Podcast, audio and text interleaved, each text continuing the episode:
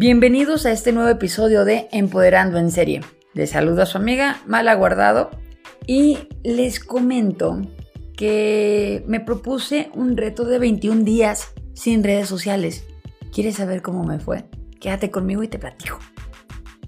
El reto no lo vi en ninguna parte, simplemente me lo impuse yo. ¿Por qué? Porque el 8 de marzo comenzamos con muchísimas cosas, aparte de que el 9 de marzo fue un movimiento em, de empoderamiento femenino, por así decirlo. Un momento crítico para nosotras como mujeres en México. Em, lo que pasó fue que había demasiadas, demasiadas publicaciones negativas y, y, posterior a esto también estaba obviamente el efecto del coronavirus en Europa, en Asia. Y ya no quería seguir manteniendo esos mensajes negativos o poco positivos para mí. Eh, febrero había sido un mes regular, enero fue un mes malo, por así llamarlo, este, hablando en ventas o en mi trabajo. Y solamente tenía marzo para recuperarme y para hacer una diferencia. Y con ese tipo de, de mensajes subliminales que estábamos recibiendo en todo marzo o en, el, en inicios de marzo, decidí no gastar mi energía en leerlos y no gastar mi energía sobre todo en, replicar todo lo que veía. Hay muchas personas que se quejan del gobierno, del gobierno local, este, del gobierno federal y demás. Y no los culpo, es, es este, su historia, es lo que ellos quieren compartir y bien por ellos. Pero de mi parte ya no podía con más cosas como estas. Entonces, decidí dividir en tres semanas eh, los 21 días sin redes sociales. La primera semana que hice para desintoxicarme un poquito. Yo soy de las personas que publica absolutamente todo. ¿Qué está comiendo? ¿Qué va a comer? ¿Qué está preparando? ¿Qué está haciendo su perro? ¿Qué está haciendo su... lo que sea, ¿no? Y las personas que normalmente me siguen en Instagram y todas esas redes sociales, pues sí mm, eh, se extrañaron, no me extrañaron, se extrañaron de no ver mis publicaciones. No estaba pasando por un mal momento, ni mucho menos, simplemente de mi parte decidí esa desintoxicación. ¿Fue difícil? Sí, sí fue difícil para una persona que se autocataloga como adicta a las redes sociales. Sí, sí fue difícil. Y sobre todo fue difícil no replicar lo que leía. ¿Por qué te digo que lo que leía? Porque lo que hice fue en la primera semana, que son los primeros siete días, sí eliminé totalmente todas las aplicaciones de redes sociales, ¿no? Eliminé mi Instagram, eliminé mi Facebook, eliminé todo lo que me podría distraer. Si tú pensabas que en ese tiempo que yo había eliminado mis redes sociales iba a tener más tiempo para hacer otras cosas, pues sí, sí tenía más tiempo para hacer otras cosas, sin embargo no lo hacía y no sé por qué.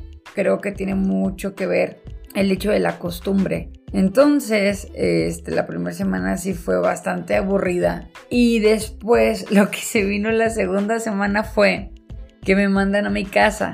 Es decir, la semana del 15 me mandaron a mi casa a, hacer home office. Y eso es súper difícil y sobre todo para mí fue difícil no externarlo porque yo todo lo externo, todo se los cuento.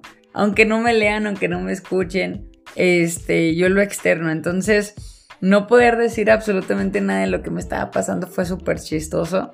No poder replicar Ah, bueno, pasada la segunda, la primera semana. Entonces la segunda semana descargo vez las redes sociales, pero el reto era no contestar nada de lo que me dijera.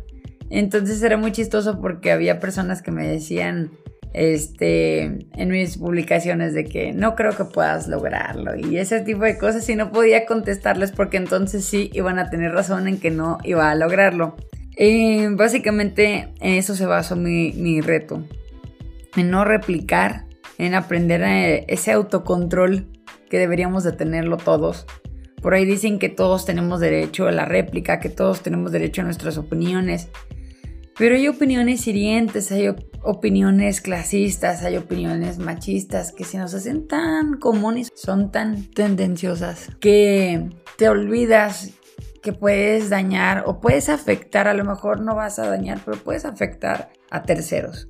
Este, al momento de hacer una crítica sobre un sobrepeso de una persona, no estás criticando a una sola persona, estás criticando a millones que están en sobrepeso. Entonces, sí, creo que tenemos que tener ese autocontrol. Eh, por ahí dicen que hay personas que pues no tienen filtros y todo sale así, pues hay que perdonarles o, hay que permitirles que sean así. Y la verdad es que no, creo que todos tenemos derecho a opinar, sí, pero también tenemos ese derecho de autocontrolarnos. Entonces esto lo aprendí.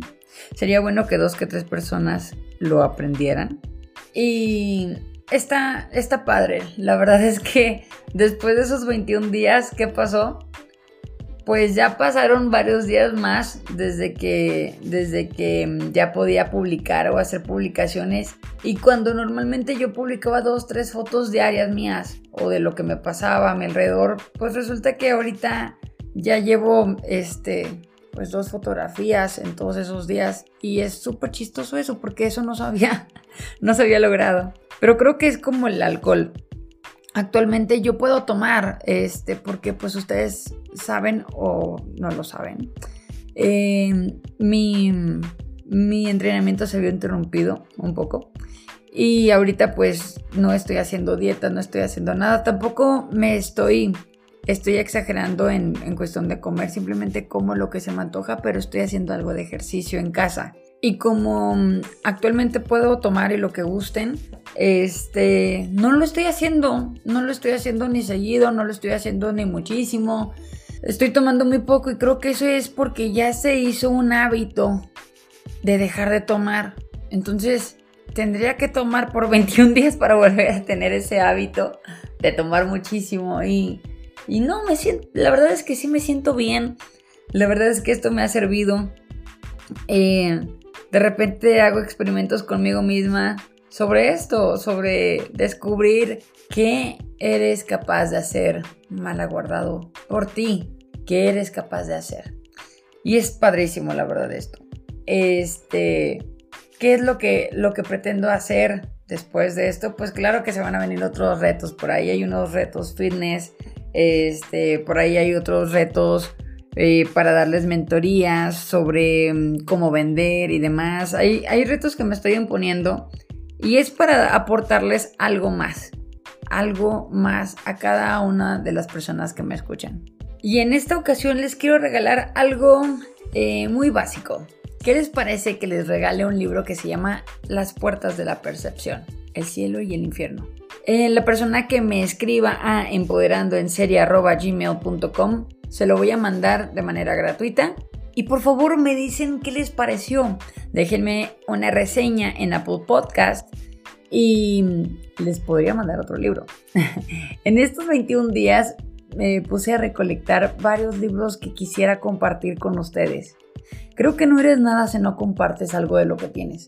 Y si puedo hacerlo, lo voy a hacer con ustedes. Les agradezco muchísimo haberme escuchado esta vez y por favor eh, síganme a Empoderando en Serie en Instagram, así tal cual, Empoderando en Serie, todo seguido. También me pueden buscar como mala-guardado y esa es en Instagram también. Y mándenme un correíto para enviarles ese libro. Les agradezco mucho por escuchar y que la pasen excelente en esta cuarentena. Stay at home, o sea, sí, quédense en casa, por favor. Eso nos va a servir muchísimo para salir de esta, se los aseguro. Espero ayudarles en algo, esto que les estoy enviando. Espero que los que me escuchaban camino al trabajo y ahorita están en su casa, pues me pongan, pongan este podcast o este episodio en lo que están haciendo otras cosas que les nutran o otras cosas que les están poniendo a hacer en sus trabajos. Les agradezco mucho a las personas que siguen atentos a lo que el gobierno les esté pidiendo, porque créanme que en, nosotros está el detener esta pandemia. En nosotros está el no contagiar a alguien que no pudiera defenderse, que no pudiera tener esas defensas que nosotros tenemos. Les agradezco por estar aquí empoderándose. Nos vemos y les saluda su amiga Malagordado. Bye bye.